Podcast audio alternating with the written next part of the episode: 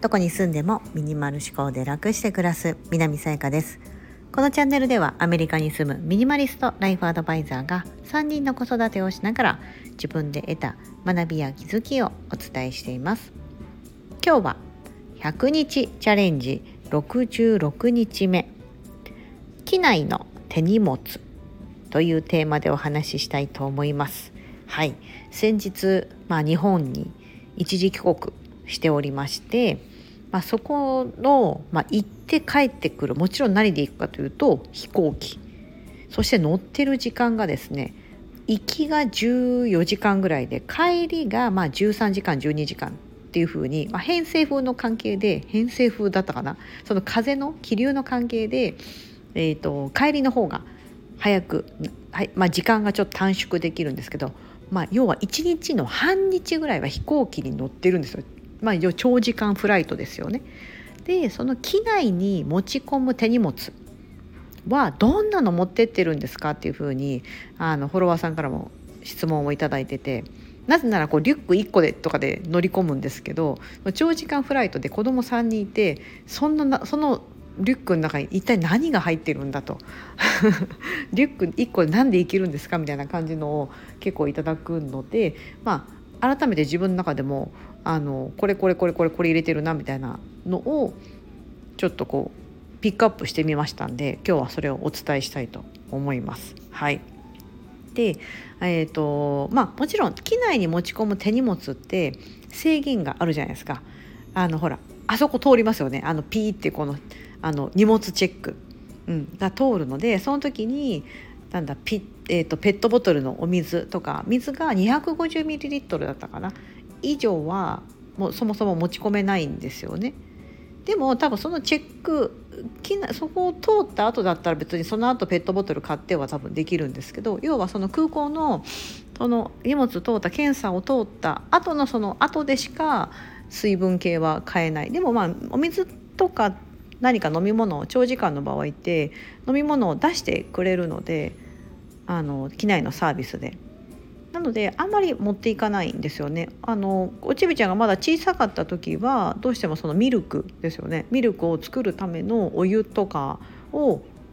持ってってました。で必ずもちろんあの検査の時に引っかかって あのこう何か他に異物が入ってないかで絶対チェックされちゃうんですけどそうなんですけどだいぶあのもうちびちゃんも3歳になってミルクがいらない要は普通の幼児食みたいな感じであの食べれるので。何かそういう特別なそういうお湯とか持っていかなくなったんで荷物だいぶ減ったんですけどとはいえまだねおむつしているので。うん、なんかそこの荷物は多少かさばるなと思ってます。まあそんな中でねあのどんなもの持ち込んでるかバーッとこう取り上げて数えてみたらですね大体18アイテムぐらいかな1718アイテムぐらいでした。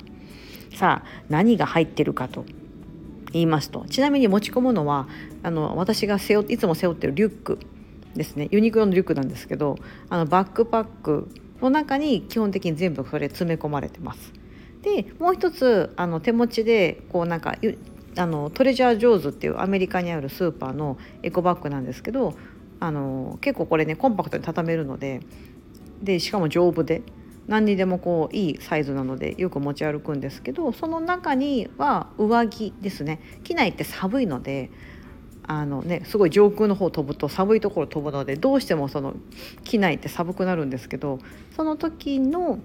羽織る上着は、えーと、そのバッグの中に入れていくんですけど、まあ、それが手持ちであってでもまあ中で機内に乗り込んで寒くなった時に着てしまえばもともと持ってた袋は畳んで自分のバックパックの中に入れてしまえばですねあのうなんだろう上にその手荷物としてこう飛行機の上のところって言ったらいいですか？なんか荷物置けるとこあるじゃないですか、ね、あそこに別にわざわざ置かなくてもあのいけます。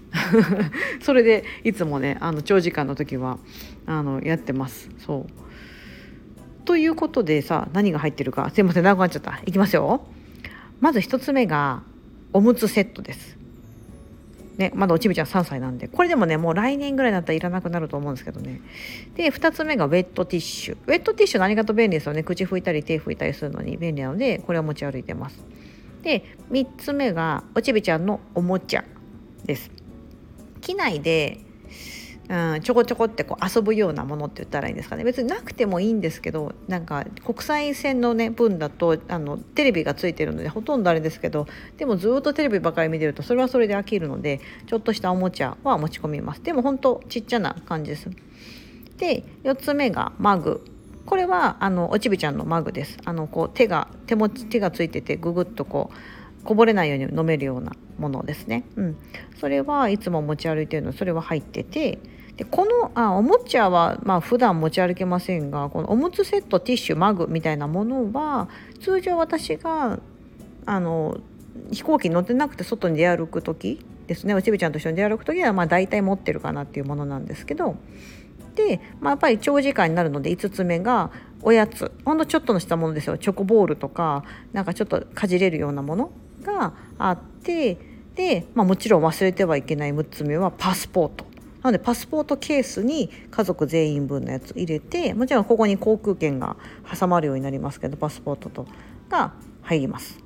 で7つ目はお財布。ですね。で8つ目がティッシュケース兼ティッシュケースの中に常備薬。例えば私、えーと、頭痛薬とか。あとはまあその急なそのあの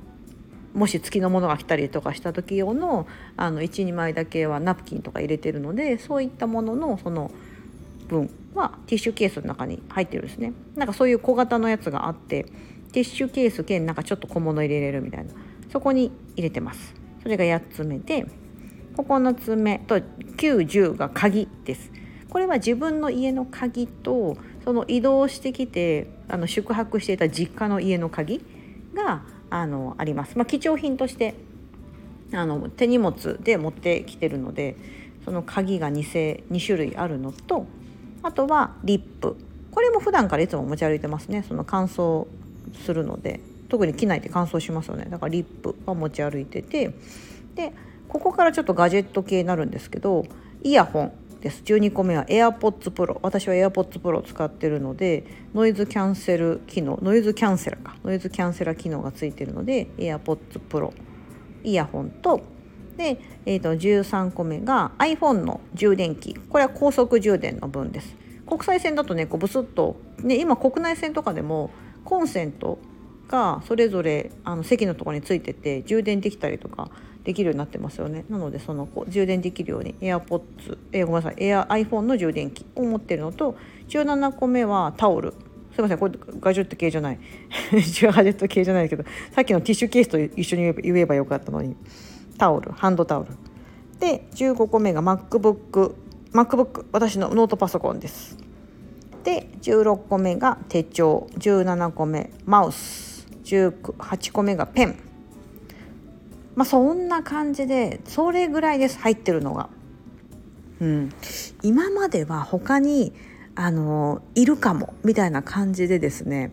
おやつをたくさんもっと持ってたりとかあと何持ってたかなちょっとなんかあと絵本とか持ってましたね。おちびちゃんがちっちゃい時12歳の時とかはなんかあのテレビで飽きるかもみたいな感じで本を絵本を12冊持ってってたな毎回持ってってましたね。でも今思えば見ないんですよね全然。で見たとしてもなんか秒で終わるみたいな。えこれ結構かさばって持ってきたのになんか10秒ぐらい見てもういらない見ないみたいな感じで終わるみたいな。ありません？ありません？だから結局機内にいろいろ持ち込んだとしても案外使わないもんなんですよね。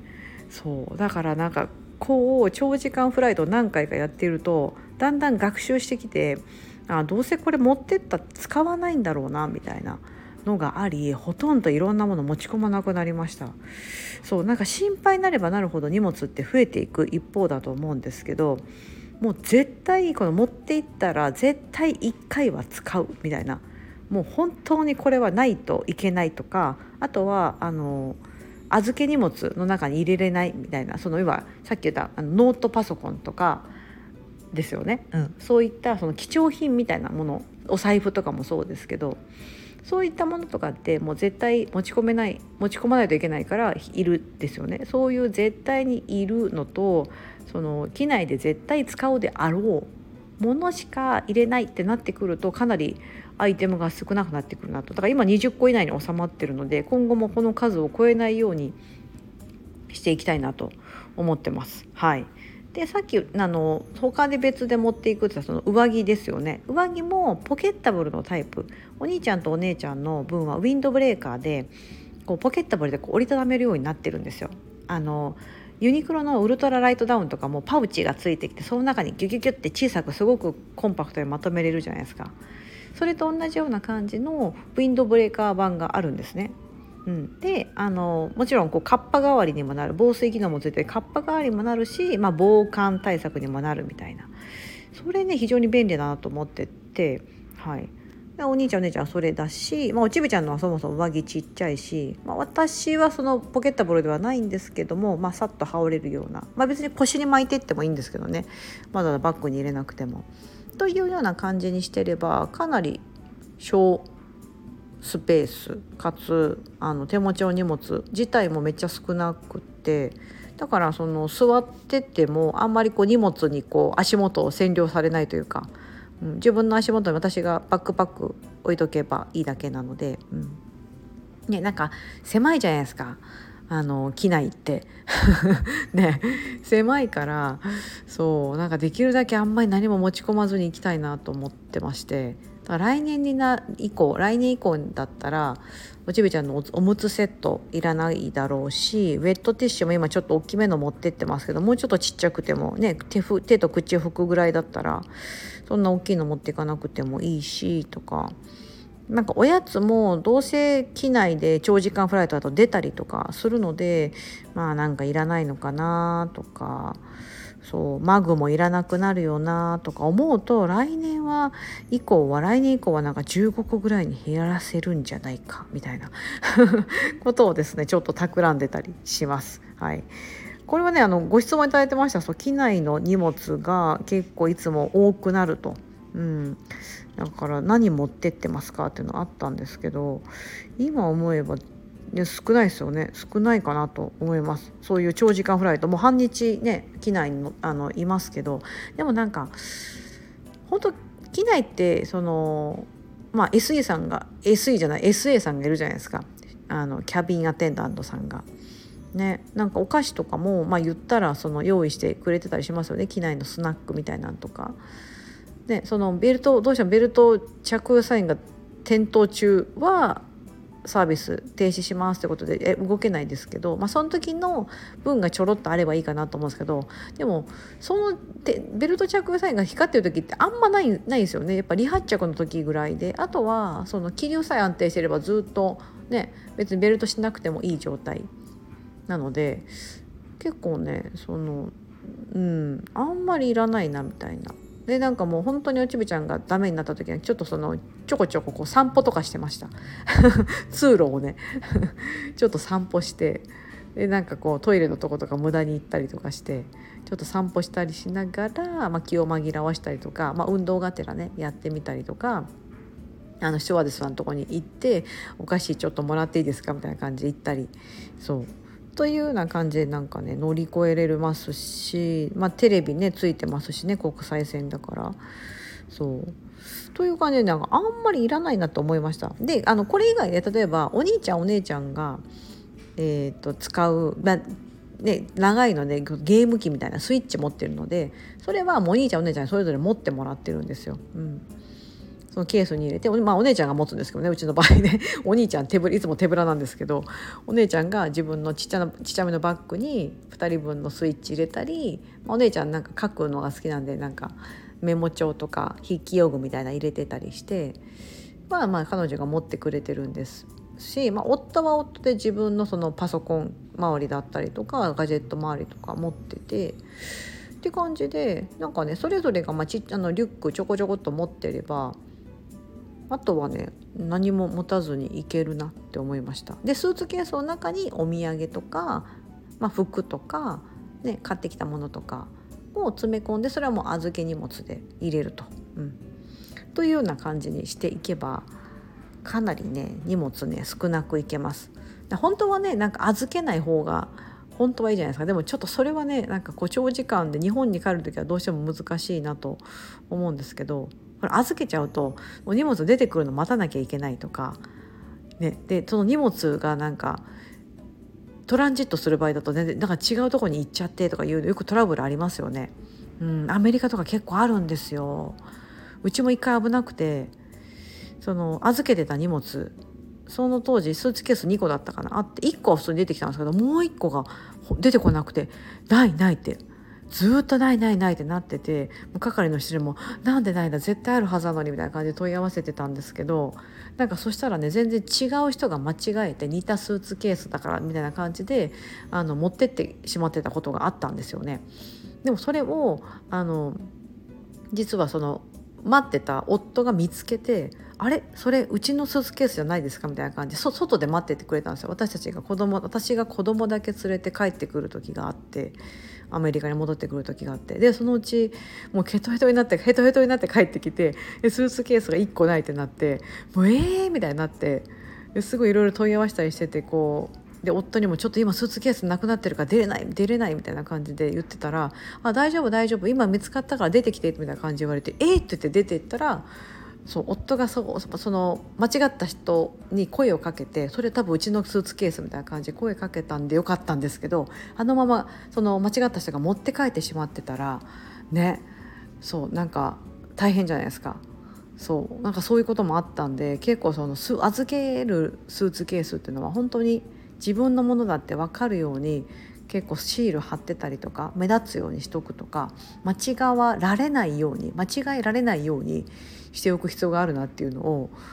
そうちょっとねあの時思いましたね。あれ確か2年前かな。私がその時は子供だけ連れて帰ってくるって時があったんですけど、まあ、そういう時に限ってねそういう事件って起こりますよね。しかももうヘッドヘッドに疲れてるんですよ。もう12時間ぐらいね1人で3人見てたから。そうそういう時にあったんでそう、まあ、できるだけ荷物って預けたくないなっていつも思ってますが、はい。ねまあ、そういう感じでですね、まあ、その機内の手荷物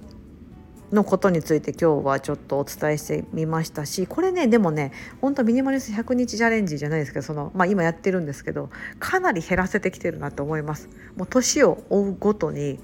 うん、あの経験を積めば積むほど荷物って減るなっていうふうに思います。うん、あと荷物はその心配の数ほど増える心配すればするほど増える、うん、先行きの不安ですよね。で実際その蓋開けてみてみたら全然使わないってことが多いと思うので本当に絶対使うものと絶対持ちその機内に持ち込まないといけないもの貴重品みたいなものしかいらないよねと、うん、あとは何度でもなるよねと、うん、で機内でできることってものすごく限られてるじゃないですか。うん、だからあんまり欲張っても何にもできない。意外と何にもできないみたいな。なんかお姉ちゃんもあの自分たちのゲーム機以外にもなんか私飛行機の中で勉強するとか言って漢字のやつとか持ってきてたんですけどまあ開いてなかったですよね。そう。ね、ノートとかねドリルとか持ってきてるけど全然やってへんやんみたいな感じで言って。そう。そしたらもうなんか家帰ってからやるとか言って結局やらずにその、ね、重たい思いだけして機内に持ち込んだけどやらやらなかったみたいな。それ多分皆さん別に私のお姉ちゃんうちのね娘のお姉ちゃんだけじゃなくってあると思うんですよ。うんだそれだったらなんか持っていかずにねもう割り切ってない方がすっきりしますし、うん、その時できることができるんじゃないかなと思います。かつその私は機内であのイヤホンそれももう絶対欠かせなくってイヤホンで、えーと、Kindle ごめんなさいイヤホンは関係ないあのえあのイヤホン使うの Audible だ。耳読書でやってる Audible、うん、がもともとそのダウンロードさえしてれば読みたい本をダウンロードさえしてればオフライン機内ってあのオフラインになってしまうじゃないですか。それでも使えるんですよ。で Kindle Unlimited で携帯さえあればそれもちゃんと読みたい本をあらかじめダウンロードしとけば機内でオフラインで本を読むことができるんですよ。だからわざわざさっきのおちびちゃんの絵本じゃないですけど本っていうその物質的なものを持ち込まなくても携帯電話さえあれば本も読めるし本も聞けるしと。この状態はやっぱ画期的だなと思いました。そう。だから私は2つ入ってるんです。 Audible。聞くこともできるし読むこともできるように毎月サブスクで登録してるんですけどもうねなんかほんと機内機内でこそ活躍するなっていうふうに改めて思いました。なんかほら飽きちゃはいません？なんか機内のその映画とかねそういうのに飽きちゃったりなんか目が疲れたなって時とかにあの耳でイヤホンでこうなんかちょっとうとうとしながら本を聞きながらうとうとするみたいなこととか、うん、よかったなと思います。はい。まあ、そんな感じで今日はミニマリスト100日チャレンジ66日目。